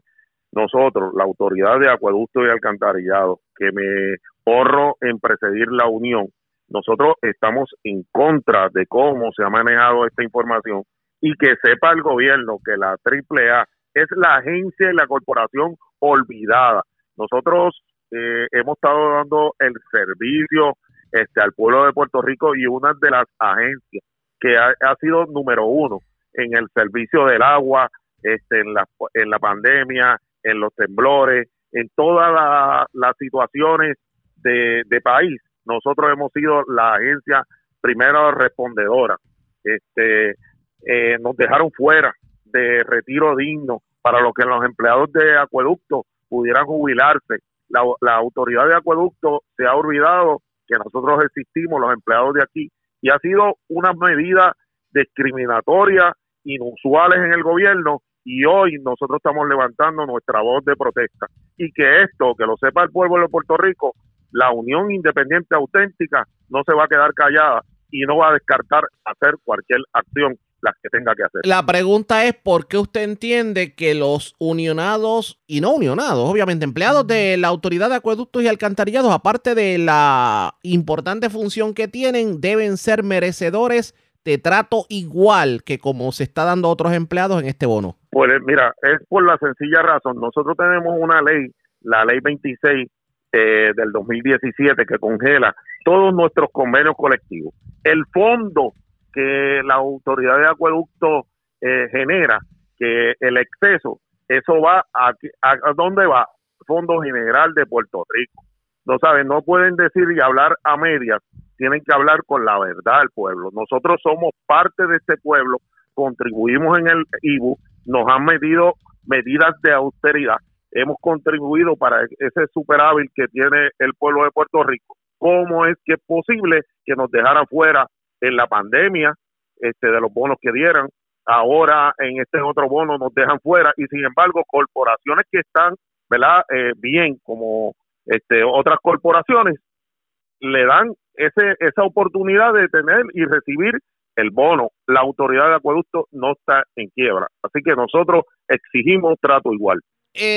¿Hay alguna explicación que haya dado el gobierno para que no solamente esto ocurre con ustedes, esto ocurre, por ejemplo, con, los, con los unionados de la Hermandad de Empleados Exentos No Docentes. Esto ocurre también con los que están bajo la sombrilla de, la sombrilla de Prosol. Esto ocurre también, por ejemplo, con, con los que están bajo la sombrilla de la Central Puertorriqueña de Trabajadores. ¿Hay alguna explicación del gobierno de por qué unos y otros no? Bueno, las explicaciones que ellos han dado no nos convencen. Yo creo que no es explicaciones, son acciones. El pueblo de Puerto Rico ha visto que esto es discriminatorio yo creo que este, de la forma en que lo ha hecho la, el gobierno, la legislatura, se han ido aliados de la Junta de Supervisión Fiscal. O sea, ellos no están atendiendo al pueblo como se merece este pueblo. O sea, ellos lo que están es acatando lo que dice este, ¿verdad? Un gobierno impuesto como es la Junta de Supervisión Fiscal. Nosotros vamos a seguir eh, repudiando yo creo que las explicaciones es para quien se las da. Yo no le creo al gobierno de Puerto Rico, realmente está perdiendo la confianza de un pueblo que necesita, que están los empleados dolidos porque hacen 12 años que no reciben aumento. Nosotros este, hemos estado trabajando con unas escalas salariales, pero no son suficientes. Los empleados en las agencias y corporaciones se están yendo fuera de Puerto Rico, no tenemos talento, no tenemos vehículos, no tenemos para dar servicio. Muchas veces nuestros trabajadores tienen que comprar este, los materiales para hacer los trabajos. Sin embargo, compañías privadas siguen enriqueciéndose y siguen siendo parte de, de, esta, ¿verdad? Eh, ¿Cómo te diría? De esta separación económica Sí, pero, que pero está haciendo aquí hay el algo. pueblo de Puerto Rico. Y aquí hay algo, y qué bueno que me traiga ese, ese punto, porque me abre a la siguiente pregunta. Si vemos una autoridad de acueductos de esa forma, en que no hay vehículos, los empleados tienen que poner hasta la gasolina, las gomas a veces, etcétera, etcétera. Y el, y el gobierno se canta de que está en quiebra. ¿Cómo es eso de que el primero de diciembre le va a dar 11 mil dólares a Unionado? Yo como que me perdí. Perdóname, se cortó la llamada, no escuché. Voy, voy- Arriaga. voy de nuevo. Eh, o sea, la pregunta es la siguiente. Un gobierno quebrado, que se canta de que está en crisis, que eh, socolor de esa crisis le ha hecho los recortes más dramáticos a la clase trabajadora que se, ha hecho- se han hecho en la historia de Puerto Rico. Y de buenas a primeras, aparece dinero para repartirlo cual Santa Claus en diciembre. Eh, esto es, mira, esto es un engaño más al pueblo de Puerto Rico. Quiere decir que esas medidas de austeridad que implementó la, la ley 26, que ha implementado el gobierno, la, la, la ley promesa y demás, no era necesaria en Puerto Rico. Había el dinero para trabajar con las situaciones y no meter al gobierno a, a Puerto Rico en una ley de quiebra. Esto nos da razón desde, el primer día a la oposición que tuvimos a ese plan fiscal este, porque esta deuda había que auditarla y nunca se auditó. Este, y el gobierno implementó las medidas de austeridad y quién pagó las consecuencias el pueblo de Puerto Rico. Vamos a ver qué termina pasando en este sentido. El reclamo es que por lo menos se le pueda dar trato igual. Claro, claro, ese es el reclamo y que nosotros vamos a estar pendientes y que esperamos que el gobierno eh, se reevalúe la posición de ellos y que tomen una posición positiva este, con estas agencias y corporaciones que dejaron fuera. Vamos a ver qué termina ocurriendo. Gracias por compartir con nosotros. Buenas tardes. Buenas tardes. Era el presidente de la Unión Independiente Auténtica de la Autoridad de Acueductos y Alcantarillados, Luis de Jesús. Quiero dialogar también a esta hora de la tarde con Ángel Pinto, el presidente de Prosolutier. Saludos, buenas tardes, bienvenido. Saludos, muy buenas tardes para ti, todo Radio Escucha. Y gracias por compartir con nosotros. Usted también estuvo presente a media mañana de hoy en la conferencia de prensa frente a Fortaleza. Me imagino que el reclamo será el mismo de, de la Unión Independiente Auténtica, el que se pueda tratar a los empleados bajo la sombrilla de su organización de igual forma que se está tratando a los que le van a dar el, el bono Santa Claus de diciembre, ¿cierto? Eso es correcto, estamos al unísono con los compañeros de las corporaciones públicas y, y otras dependencias de gobierno públicas también, que fuimos excluidos para el, el, el susodicho bono que se va a repartir el primero de diciembre. En el caso de ustedes, ¿por qué ustedes, o sea, lo- los miembros de Prosol Utier que trabajan en, en agencias de gobierno y corporaciones públicas deben también ser merecedores de este bono que se va a dar el primero de diciembre? Pues mira, no solamente nosotros los, trabajadores de la autoridad de carreteras, entendemos que todos aportamos al fisco y, y, y todos este aportamos al gobierno en general en nuestras aportaciones con, con, con Hacienda, nuestro, nuestras, nuestras compras con, con el IVU y todos aportamos al, al fisco, no solamente solo eh, para los trabajadores y servidores públicos, sino para todo el país en general. Entendemos que, que, que, que se está siendo discriminatorio en ese sentido. Eh, ¿qué, qué le dicen lo- los empleados que están bajo la sombrilla de Prosolutier? Ustedes han tenido la oportunidad de hablar con ellos. ¿Qué le expresan cuando de- te- se está hablando de 3 mil y 4 mil pesos y hasta de 11 mil dólares empleados públicos? Pues mira, nuestra matrícula es indignación, naturalmente, y, y es obvio este, señalar la, la indignación porque eh, a la hora de la verdad, como decimos, eh, cuando hay emergencias y hay situaciones que, eh, que atender, nosotros estamos en la primera fila porque para una cosa sí somos primeros respondedores, pero para otras no.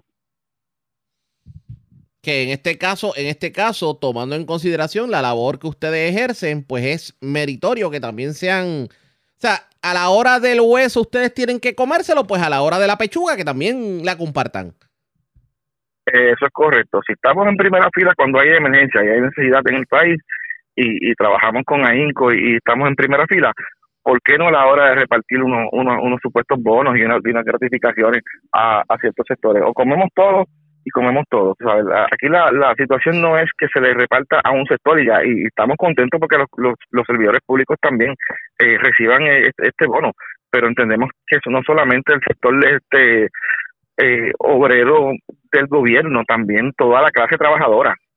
No, defini- definitivamente, eh, le pregunto, aprovecho y le hago la misma pregunta que le hice al presidente de la Unión Independiente Auténtica. a ustedes como trabajadores del, del gobierno se les han hecho los mil y un recortes. Han perdido beneficios que ni se diga. Socolor de una quiebra en el gobierno de Puerto Rico. ¿Cómo es que un gobierno en quiebra el primero de diciembre va a repartir dinero a diestra y siniestra? Esa es la pregunta que nos hacemos. ¿Cómo un gobierno que está en quiebra tiene un exceso de recaudo? O sea, eso quiere decir que no, todos los que aportamos al fisco estamos haciendo una, nos están cobrando de más. El gobierno, si, si tú estás en quiebra, no puedes tener eh, la caja llena. Porque al contrario, si estás en una quiebra, porque no puedes pagar, Y no lo- tienes la caja, no y- tienes menudo para poder pagar. Y lo poco que llega lo tienes que utilizar para pagar. Naturalmente para operar, porque eh, hay que, hay que hay que hay que correr, hay que operar. O sea, que es absurdo, es inconcebible que el gobernador en a estas alturas diga que hay un sobrante, que hay un excedente. ¿De dónde? Si no, si estamos en quiebra. Vamos a ver qué terminó corriendo con esto. Gracias por haber compartido con nosotros, Pinto. Buenas tardes. Gracias a ti, buenas tardes a todos. Como, como siempre, ustedes escucharon, era Ángel Pinto, el presidente de Prosolutier. Todo el bono definitivamente está dando mucha candela. Y no solamente estos obreros se manifestaron. La Asociación de Maestros trató de explicar en el día de hoy el por qué ellos van a cobrar 3 mil dólares y tal vez no cobren 11 mil. Pero sí confirmaron que los maestros van a recibir este bono del primero de diciembre que anunció el gobernador, a pesar de que los maestros no avalaron la negociación con la Junta de Control Fiscal. Hablamos de eso en los próximos minutos, pero antes hacemos lo siguiente. Presentamos las condiciones del tiempo para hoy. Para hoy jueves, aguaceros pasajeros continuarán sobre las aguas afectando las islas en ocasiones. Durante la tarde, la convección más significativa será sobre el interior y el oeste a suroeste de Puerto Rico. Se esperan que aguaceros de dispersos a numerosos y tronadas aisladas traiga lluvia de moderada a fuerte al área. En el este, el desarrollo de líneas de aguaceros es probable, aunque es probable que gran parte del área metropolitana de San Juan tendrá condiciones de buen tiempo, excepto por sectores del sur. Los vientos del este-noreste alrededor de 15 a 20 nudos mantendrán condiciones picadas a través de las aguas. El oleaje permanecerá generalmente a 5 pies o menos para la mayoría de las aguas locales, excepto por las aguas lejanas a la costa del Atlántico, donde se anticipa oleaje de hasta 6 pies. Existe un riesgo moderado de corrientes marinas para playas de Vieques, Culebra y el norte de Puerto Rico, incluyendo Aguada y Rincón, con olas rompientes alrededor de 4 a 5 pies. En la red informativa de Puerto Rico, este fue el informe del tiempo. La red le informa. Señores, regresamos a la red Le Informa. Somos el noticiero estelar de la red informativa edición de hoy jueves. Gracias por compartir con nosotros. Había dudas si en efecto los maestros van o no a cobrar el bono este misterioso, como dice uno, que va a dar el gobierno el primero de diciembre. Y decimos bono misterioso porque a algunos le tocará 2.900 y 3.000 dólares y a otros 11.000 dólares. La duda era, en este caso, porque como el magisterio no aceptó las negociaciones con la Junta de Control Fiscal, se entendía que ellos no iban a cobrar el bono. Lo cierto es que sí lo van a cobrar, aunque obviamente no van a cobrar lo mismo que cobrarán los empleados bajo la sombrilla de Servidores Públicos Unidos, que sí aceptaron la negociación con la Junta de Control Fiscal. El presidente de la Asociación de Maestros de Puerto Rico habló sobre el tema y lamentó el que pues no se haya permitido a la asociación negociar con la Junta. Y eso es lo que provoca que en vez de cobrar 11 mil dólares de bono el primero de diciembre, estos empleados del magisterio cobren solamente 3 mil. En entrevista con Ayola Virey, esto fue lo que dijo el presidente de la Asociación de Maestros, Víctor Bonilla. Pues mire, le quiero eh, indicar que en dos ocasiones la Asociación de Maestros de Puerto Rico eh, ha presentado dos propuestas alternas, las, las cuales los compañeros maestros no vieron el aval de, aprobarlas, pero, eh, pero sí eh, está confir- confirmado con el secretario de Educación y la Junta de Control Fiscal que van a cobrar, los compañeros maestros van a cobrar el- la bonificación por exceso de, de, eh, recaudos de 3 mil dólares. el, el- el- los sindicatos que van a cobrar estos un poco más de 11 mil dólares son los que lograron aprobar ¿no? Eh, un acuerdo que habían hecho con la Junta. Esa negociación que no fue avalada por los maestros, si se hubiese concretado, ¿de cuánto estaríamos hablando entre la bonificación? ¿Superaría esos 11 mil dólares? Pues mira, eh, de acuerdo a, la propuesta que nosotros presentamos, somos más cantidad de, eh, miembros, eran, eran para 26 mil eh, miembros que actualmente están en el sistema público. como deben de saber, también nuestra propuesta nos incluía que cuando se firmara el acuerdo, cada maestro iba a tener una bonificación inicial inicial de 3 mil dólares. Yo entiendo que el 25%, que ese era el otro acuerdo por si había unos recaudos eh, en el gobierno, que era el 25%, puede ser que eh, hubiese llegado, eh, de acuerdo a la cantidad de los miembros, a 7 mil dólares. Este, estuviera entre 6 mil a 7 mil dólares. Así que fuese 7 mil más 3 mil, que era al firmar el, el, acuerdo, casi 10 mil dólares que estuvieran recibiendo los compañeros maestros si, si verdaderamente hubiesen eh, aprobado el plan en las dos ocasiones que nosotros tuvimos a bien responsablemente, le quiero decir, responsablemente de presentarle al compañero maestro eh, eh, estas alternativas que no eran ¿verdad? viables con lo que se estaba perdiendo, pero eh, fuimos a negociar, eh, tuvimos expertos en quiebra y le dijimos la verdad al compañero maestro. ¿Cuál es el ambiente ahora entre el magisterio? ¿Hay tal vez desilusión o eh, qué le dicen los maestros sobre el escenario que ahora enfrentan, ¿no? De haber dejado pasar esa, esa posible negociación y al final de cuentas, pues la Junta se quedó, el plan de ajuste a la deuda se aprobó. ¿Qué le dicen los maestros al respecto? Pues mira, la pregunta y, las llamadas que tuvimos desde ayer, desde que eh, el gobernador anunció eh, la bonificación, eh, era si ellos tenían el derecho a, los al bono de los 3 mil dólares. Yo tuve a bien, como institución responsable, primero confirmar cuál era la cantidad y, confirmar si ellos iban a obtener esa bonificación.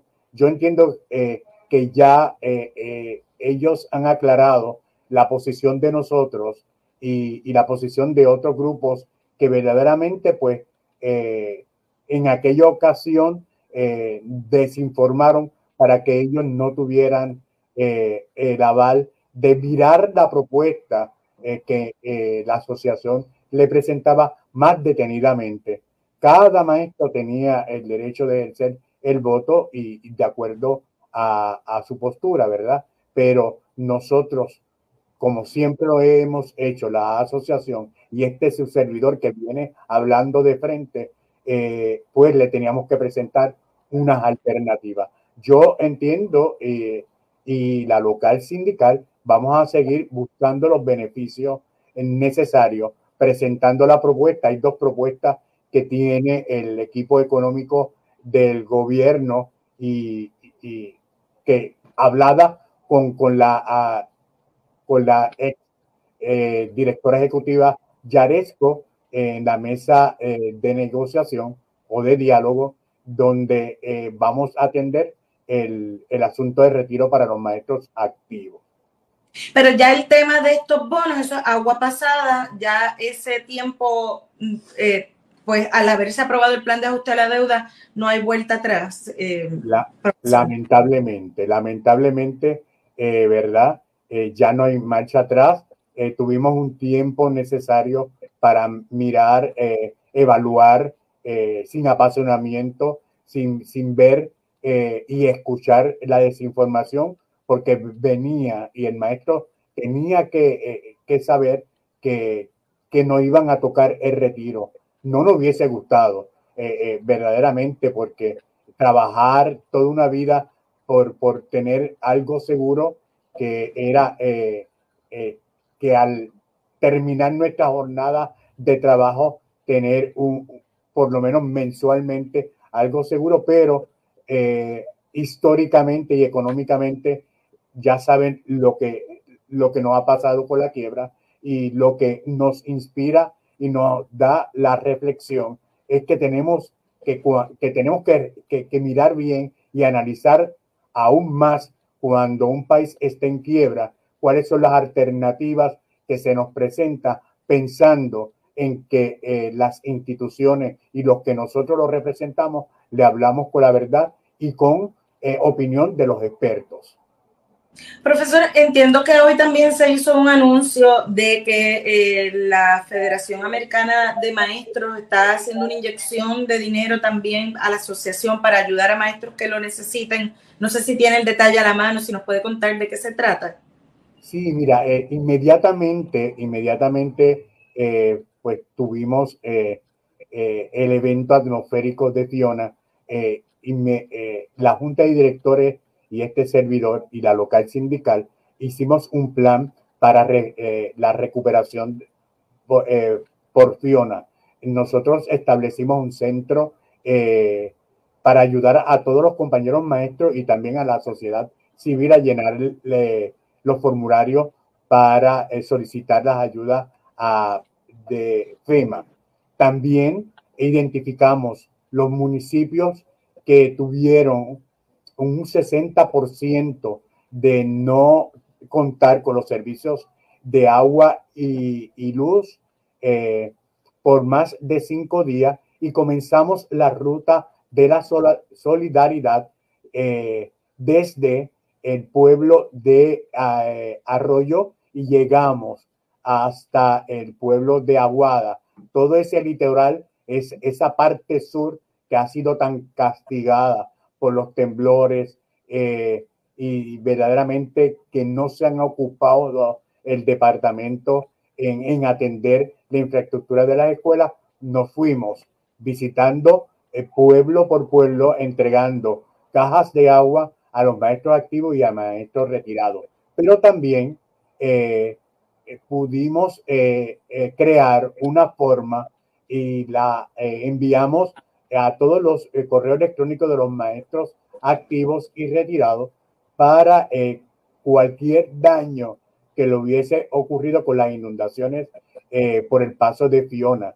Ya el comité, se nombró un comité, están evaluando, fueron 128 solicitudes que nos llegaron, se clasificaron en pérdida total, pérdida parcial en seres y alimentos, y ya se van a adjudicar el dinero que gracias, gracias a la AFT, también tengo eh, eh, que anunciar que la UFT nos, eh, nos otorgó un, donativo. La de la AFT fueron 75 mil dólares y de la UFT 5 mil. Así que la asociación próximamente va a estar otorgando las ayudas a los compañeros maestros que sufrieron alguna pérdida eh, por el paso del huracán Fiona. La red le informa. Señores, regresamos a la red le informa, el noticiero estelar de la red informativa, edición de hoy jueves. Gracias por compartir con nosotros. Vamos a más noticias del ámbito policial. Una persona fue ultimada a balazos, hecho ocurrido frente a un edificio del residencial Luis Llorens Torres. Además, desconocidos eh, perpetraron un robo domiciliario enmascarados en una residencia, a una residencia del sector El Resbalón de Trujillo Alto. De allí cargaron con 300 dólares, zapatos deportivos Jordan, entre otras pertenencias. También en Calley, en la zona de Calley, también hubo un escalamiento a una residencia de la cual se llevaron eh, equipo de construcción, bicicletas y otros artículos, todo valorado en más de 7 mil dólares. Y también en la zona metropolitana, desconocidos agredieron a un turista. Esto aparentemente un intento de robo eh, con un arma blanca. Esto ocurrió en la zona de Isla Verde. La información la tiene Ileana Echevarría, oficial de prensa de la policía. Saludos, buenas tardes. Saludos, muy buenas tardes. Un asesinato se reportó a eso de las 10 y 5 de la noche de ayer, hecho ocurrido frente a un edificio de residencial Luis Lloren Torres en San Juan.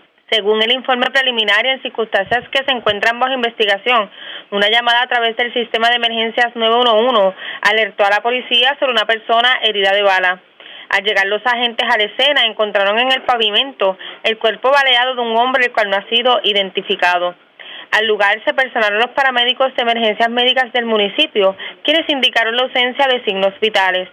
El occiso fue descrito de aproximadamente 6'3 de estatura y 250 libras de peso, pelo rapado, barba y bigote, ojos de color marrón y con varios tatuajes en su cuerpo. Al momento de los hechos, la víctima vestía una camisa de color crema con estampado, pantalón corto de color negro, medias cortas de color blanco y calzado deportivo. El agente Rosado Picorelli, adscrito a la División de Homicidios del 6 de San Juan, en unión al fiscal Jorge Vélez González, se hicieron a cargo de la pesquisa. Por otro lado, policías municipales de Trujillo Alto investigaron un robo reportado en horas de la tarde de ayer en la carretera 876, sector Resbalón, en el mencionado municipio. De acuerdo a la información preliminar, alegó el querellante que dos individuos completamente enmascarados con vestimenta negra se le acercaron, uno portando un arma de fuego y el otro portando una cuchilla. Los individuos, bajo amenaza e intimidación, le indicaron que le diera la cadena que tenía puesta, suscitándose un forcejeo y uno de los individuos, utilizando el cuchillo, le realizó cuatro heridas abiertas en el área del rostro, arrebatándole la cadena de oro, una cartera color negra en su interior con 300 dólares y un par de calzados deportivos marca Jordan, marchándose del lugar. El perjudicado fue transportado a una institución hospitalaria, donde allí le brindaron asistencia médica y según su se nos informó su condición es estable. La propiedad hurtada fue valorada por el querellante en alrededor de 5.350 dólares. El policía Samuel Hernández, adscrito a la Policía Municipal del mencionado municipio, se hizo a cargo de la investigación preliminarmente, refiriendo el caso a la División de Robos del Cuerpo de Investigaciones Criminales de Carolina. Además, agentes adscritos al distrito de Calley investigaron un escalamiento reportado a las 7 y 20 de la mañana de ayer en la carretera 715, kilómetro 4.3 del barrio Cercadillo en Calley. Según se informó, alguien rompió el candado del portón de entrada y obtuvo acceso al interior. Una vez allí se apropió ilegalmente de equipos de construcción y eléctrico, bicicletas y otros. La propiedad hurtada fue valorada en aproximadamente 7.274 dólares. El agente Francisco Cruz, adscrito al distrito de Calley, investigó preliminarmente la querella y refirió el caso al personal de la División de Propiedad del CIC de Caguas para que continúen con la investigación. Y por último, agentes adscritos al precinto turístico Isla Verde fueron alertados a las 4 y 40 de la mañana de ayer sobre una agresión grave en una habitación del Hotel Marriott Courtyard en Isla Verde donde un, artista, donde un turista resultó herido con un objeto cortopunzante en medio de un incidente con unas mujeres. Según manifestó el querellante de 36 años y procedente del estado de Texas, que después de haber tomado bebidas alcohólicas en la barra del vestíbulo, fue con tres mujeres a su habitación. Estas estuvieron un rato con él y luego se marcharon. Sin embargo, regresaron nuevamente a pedirle dinero. Luego, el querellante llamó a un amigo para que sacara a las féminas de la habitación y en ese momento ellas le ordenaban que les entregara 1.500 o de lo contrario tendría problemas. El perjudicado se negó a dar dicha cantidad y una de las mujeres, descrita como morena y alta, rompió una botella de cristal y luego con un objeto punzante le intentó cortar su cuello. Este se cubrió con su brazo, por lo que terminó ocasionándole una herida abierta en su hombro izquierdo. Tras la agresión, las mujeres se marcharon del lugar y se desconoce el paradero de la misma. Las sospechosas fueron descritas como de tez negra, alta, con un acento extranjero, con blusa corta pegada color negro. Las otras dos puertorriqueñas, una vestida con minifalda negra y la otra un vestido azul. Paramédicos de Medina Ámbulas le pusieron un vendaje para detener la sangre y fue transportado al hospital Dr. Federico Trilla, donde fue atendido por el doctor Saúl Santiago, quien le tomó múltiples puntos de sutura agentes adscritos al CIC de Carolina se hizo a cargo de la investigación y los agentes de servicios técnicos tomaron alrededor de 39 fotos. Esto es lo que tenemos al momento. Gracias por la información. Buenas tardes. Buenas tardes. Gracias, era Iliana Echevarría, oficial de prensa de la policía en la zona metropolitana. De la zona metropolitana vamos a la zona de la montaña. Se reportó un accidente de carácter grave en la PR10 de Arecibo Utuado. ¿Qué ocurrió en el accidente? Información preliminar con Javier Andújar, oficial de prensa de la policía en Utuado. Saludos, buenas tardes. Buenas tardes, Arrega. Buenas tardes a todos los amigos de Radio Escucha. Agentes adscritos a la División de Patrullas de Carretera de Utuado investigan un accidente de auto de carácter grave ocurrido en la carretera 10, kilómetros 59.1, esto es en jurisdicción de Arecibo. Según la información preliminar obtenida, se recibió una llamada a través del sistema de emergencia 911 informando de un accidente de auto con herido entre múltiples vehículos en la vía antes mencionada. Personal de la División de Patrulla de Carretera llegó a la escena e informó que el accidente fue entre cuatro vehículos. Nos informaron preliminarmente que una persona resultó con heridas de gravedad, eh, fue transportada a una institución hospitalaria de Arecibo. Los compañeros se dirigen al lugar para investigar la verdad y la condición eh, de la persona afectada en este accidente. Básicamente, ¿verdad? Eso es lo que tenemos con relación. Eh, pudiera ser que, que el accidente sea, ¿verdad? Obviamente lo investiga la División de Patrulla de Carretera Utuado, es jurisdicción de Arecibo. No sé, ¿verdad? Al momento, los compañeros de la División de Arecibo o este servidor estaremos ampliando con relación a la condición de los afectados. Entiendo. Al momento, ¿en qué parte de la 10 fue específicamente? Esto, esto básicamente es en el área que llaman de Cueva Ventana, donde hace poco se había reportado un accidente fatal e inclusive una de las personas que llamó eh, temprano al 911 y posteriormente nos llamó más ciudadanos, nos informaron de que eh, la visibilidad estaba bien difícil porque había mucha neblina, que pudo haber sido el factor ¿verdad? en este accidente, pero como te dije, los compañeros de la visión de patrulla de carreteras eh, se dirigen al hospital a verificar las condiciones de las personas y obviamente para continuar con la investigación. La carretera está disponible, obviamente el acceso es un poco limitado, pero sí está disponible el acceso a entrar Recibo y Utuado por la carretera 10. Gracias por la información, buenas tardes. Buenas tardes. Gracias, era Javier Andújar, oficial de prensa de la policía en Utuado, de la zona de la montaña. Regresamos a la metropolitana porque se erradicaron cargos criminales contra un hombre de 43 años, residente de Trujillo Alto. Aparentemente eh, se metió a. Bueno, tenía rentadas varias. eh, bueno, se metió a unas oficinas que tenía el caballero rentadas y de allí sacó herramientas, maquinarias en seres del edificio y ocasionó daños al edificio. La información la tiene Wanda Santana, oficial de prensa de la policía en Bayamón. Saludos, buenas tardes. Buenas tardes. ¿Qué información tenemos? En horas de la tarde de ayer miércoles, en el Tribunal de Bayamón, le fueron radicados cargos criminales a Eurípides del Villar López, de 43 años, residente en Trujillo Alto, por escalamiento agravado y daños agravados por hechos ocurridos el 3 de octubre en Bayamón. El Villar López llegó hasta las oficinas que el perjudicado de 55 años tenía rentadas. Acto seguido ocasionó daños a candados y forzó la puerta principal, logrando acceso al interior y estando allí sacó las herramientas, maquinaria, enseres, entre otras propiedades del edificio. Además ocasionó daños valorados en 3 mil dólares aproximadamente. El caso fue consultado con la fiscal Mónica Pérez, quien instruyó a radicar los cargos correspondientes, llevado ante la juez Gloria de Jesús, quien a escuchar la prueba determinó causa señalando una fianza de 80 mil dólares, la cual prestó la agente Isaías Rivera, adscrito al 6 de Bayamón, bajo la supervisión de la sargento Jacqueline Acevedo, tuvieron a cargo la investigación. Buenas tardes. Y buenas tardes para usted también. Era Santana, oficial de prensa de la policía. En otros temas, agentes adscritos a la División de Propiedad y Fraude de Caguas iniciaron una investigación que culminó con la radicación de faltas contra un menor de 17 años residente de Caguas. Aparentemente, en la madrugada del 15 de noviembre, en el golf de la José Mercado, el menor se encontraba en el establecimiento y al salir se disponía a montarse en un vehículo que había sido hurtado mediante kayaking horas antes. A los agentes darle el alto, este se tornó agresivo, tratando de evadir el arresto y tuvo que ser maniatado utilizando el dispositivo Taser. En esta intervención, el joven agredió a los agentes, además de escupirlos, y debido a esto, los agentes fueron llevados a recibir asistencia médica en una institución del área. El agente José Cruz Delgado consultó el caso con la procuradora de menores, quien instruyó a erradicar las faltas, y pues este fue ingresado en la cárcel de menores. También le estamos dando seguimiento a una información que trascendió a media mañana de hoy. Y es lo que tiene que ver con eh, una, un intercambio de disparos que hubo entre agentes federales y también delincuentes en las costas de Cabo Rojo. Cuatro agentes de aduana y protección fronteriza de operaciones marítimas resultaron heridos de bala durante una intervención en alta mar con una embarcación a 14 millas náuticas de la costa de Cabo Rojo. Según Jeffrey Quiñones, portavoz de la aduana en Puerto Rico, hubo un intercambio de disparos a eso de las 8 y 45 de la mañana a 14 millas de Cabo Rojo.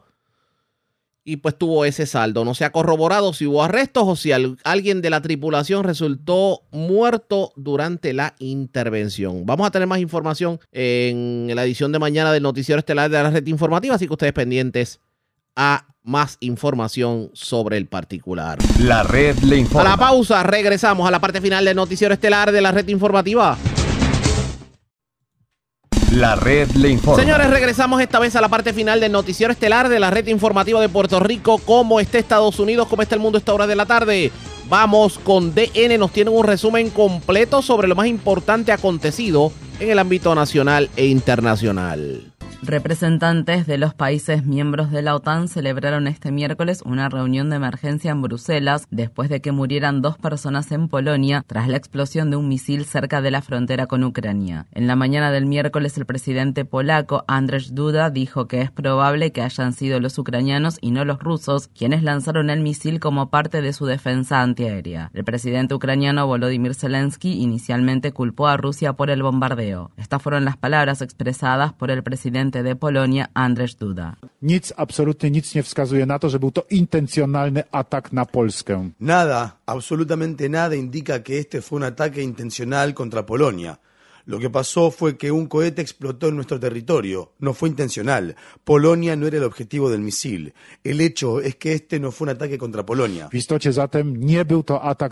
El martes, las Fuerzas Armadas rusas atacaron ciudades e instalaciones de energía ucranianas, lo que provocó apagones generalizados. Según Kiev, este fue el mayor ataque con misiles perpetrado por Rusia desde que comenzó la invasión hace nueve meses. El mismo martes, el presidente Volodymyr Zelensky pidió a los miembros del G20 que apoyen su plan de paz de 10 puntos para poner fin a la guerra. El gobierno de Estados Unidos dijo que el director de la CIA, William Burns, se reunió con el director del Servicio de Inteligencia Exterior de Rusia el lunes y le advirtió sobre el uso de armas nucleares en lo que fue la primera reunión de alto nivel entre los dos países desde el inicio de la guerra en Ucrania. Burns luego viajó a Kiev para reafirmar el apoyo de Estados Unidos a Ucrania. Mientras tanto, Biden solicitó el martes al Congreso que apruebe un paquete presupuestario de 37.000 700 millones de dólares adicionales para ayudar a Ucrania. Parte de ese dinero se destinará a la compra de armas. En Estados Unidos, un juez de Georgia revocó el martes la prohibición estatal del aborto a partir de la sexta semana de embarazo, en lo que fue una gran victoria para la justicia reproductiva. La ley había sido bloqueada previamente en 2019, pero volvió a entrar en vigor en julio de 2022, luego de que la Corte Suprema revocara el histórico fallo del caso Roe contra Wade de 1973, en el que se determinó la legalización del aborto en todo Estados Unidos. El juez del condado de Fulton, Robert McBurney, halló que la prohibición violaba la Constitución de Estados Unidos y los precedentes de la Corte Suprema en el momento en que se promulgó en 2019. El expresidente Donald Trump anunció que se postulará como candidato para la presidencia de Estados Unidos en las elecciones de 2024. Trump habló desde su residencia de Mar-a-Lago ubicada en el estado de Florida.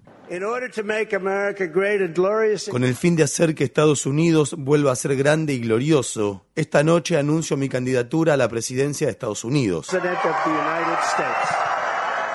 El anuncio se produjo después de que el Partido Republicano no viera sus expectativas cumplidas en las elecciones de mitad de mandato y de que varios candidatos de alto perfil respaldados por Trump perdieran sus contiendas. Además, el anuncio tiene lugar al tiempo que el expresidente es objeto de diferentes investigaciones. El Comité de la Cámara de Representantes que investiga la insurrección del 6 de enero de 2021 en el Capitolio de Estados Unidos está considerando emitir una imputación por desacato a la solicitud del Congreso después de que Trump no se presentara de el lunes. Mientras tanto, en la ciudad de Nueva York, el exdirector financiero de la organización Trump, Allen Weisselberg, testificó el martes contra su ex jefe. Weisselberg dijo que no pagó impuestos sobre 1,76 millones de dólares en gastos personales y recibió muchos beneficios, incluido el acceso a un departamento de lujo. La Fiscalía del Distrito de Manhattan acusa a las empresas de Trump de más de una docena de cargos de fraude y evasión de impuestos. En Estados Unidos, el líder de la minoría republicana en la Cámara de Representantes Kevin McCarthy ganó con 188 votos a favor la nominación del Partido Republicano para presidir la Cámara Baja del Congreso. McCarthy deberá obtener una mayoría de al menos 218 votos en enero para convertirse en el presidente. Los republicanos están a solo un escaño de conseguir la mayoría en la Cámara de Representantes, con los candidatos republicanos liderando cuatro de las nueve contiendas que aún no se definieron. En otras noticias sobre las elecciones de mitad de mandato, el senador Raphael Warnock ha presentado una demanda judicial contra su estado natal de Georgia por haber prohibido que se realicen votaciones anticipadas los sábados previo a que se vuelva a enfrentar a su rival republicano, Herschel Walker, en las elecciones de segunda vuelta del 6 de diciembre. En noticias sobre la inmigración, un juez federal ordenó el martes que el gobierno del presidente Joe Biden deje de aplicar una política implementada durante la presidencia de Trump en base al título 42 del Código de Regulaciones Federales de Estados Unidos que permite que las autoridades de inmigración expulsen a solicitantes de asilo sin el debido proceso en la frontera de Estados Unidos y México. Más de dos millones de migrantes han sido expulsados a México desde que se promulgó por primera vez dicha política en marzo de 2020. Los funcionarios de Biden han ampliado repetidamente la política incluso cuando los migrantes y los activistas en defensa de los migrantes denunciaron condiciones mortales y violaciones de los derechos humanos en México. El fallo del martes provino de una demanda que presentó la Unión Estadounidense para las Libertades Civiles. En más noticias sobre inmigración, los activistas por los derechos humanos de la ciudad estadounidense de Filadelfia están preparados para recibir a un grupo de solicitantes de asilo que llega este miércoles en el último de los autobuses que el gobernador republicano del estado de Texas, Greg Abbott, ha estado enviando a las ciudades que ofrecen leyes más favorables para los inmigrantes documentados. Texas ha gastado unos 20 millones de dólares en enviar en autobús a más de 13.200 solicitantes de asilo a ciudades lideradas por demócratas como Chicago y Nueva York. Además, Abbott recaudó 400 mil dólares en donaciones privadas para pagar su medida anti-inmigrante. Un nuevo informe clasificado de funcionarios de inteligencia de Estados Unidos revela que los Emiratos Árabes Unidos intentaron influir en la política exterior de Estados Unidos a través de una variedad de medios legales e ilegales. Las revelaciones que se detallan en el periódico The Washington Post son inusuales, ya que las investigaciones de este tipo no suelen centrarse en los países aliados de Estados Unidos. Según el informe, los Emiratos Árabes Unidos gastaron más de 154 millones de dólares en cabilderos desde 2016, así como cientos de millones en donaciones a universidades y centros de estudio de Estados Unidos que han producido documentos políticos con conclusiones favorables a los intereses de los Emiratos Árabes Unidos. En una de las revelaciones más condenatorias, los Emiratos Árabes Unidos contrataron a tres exfuncionarios militares y de inteligencia de Estados Unidos para espiar a disidentes políticos, periodistas y empresas y hackear computadoras. El presidente electo de Brasil, Luis Ignacio Lula da Silva, habló este miércoles en la conferencia de las Naciones Unidas sobre el cambio climático denominada COP27 y declaró que Brasil ha vuelto al escenario mundial. Lula pidió que la próxima cumbre climática de la ONU se celebre en la Amazonía. Durante el gobierno del presidente de extrema derecha, Jair Bolsonaro, la selva del Amazonas sufrió una gran deforestación y la desregulación de los proyectos extractivos al tiempo que líderes indígenas y ambientalistas fueron asesinados y atacados de manera sistemática. Jóvenes activistas exigen que los gobiernos tomen medidas decisivas al tiempo que continúan las conversaciones de alto nivel en la cumbre climática COP27 que se celebra en la ciudad egipcia de Sharm el Sheikh. La activista india contra el cambio climático Lisipriya Kangujam, de 11 años de edad, ha estado exigiendo que Estados Unidos y otros países ricos compensen a los países más pobres, que son los más afectados por la crisis del cambio climático. El lunes, Kangujam confrontó al ministro de Energía y Medio Ambiente británico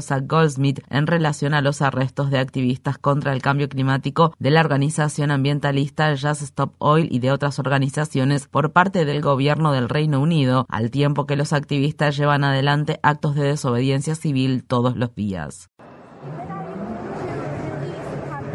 ¿Cuándo van a liberar a los activistas contra el cambio climático? El gobierno los está encarcelando por protestar contra el petróleo y la energía nuclear. ¿Cuándo los va a liberar?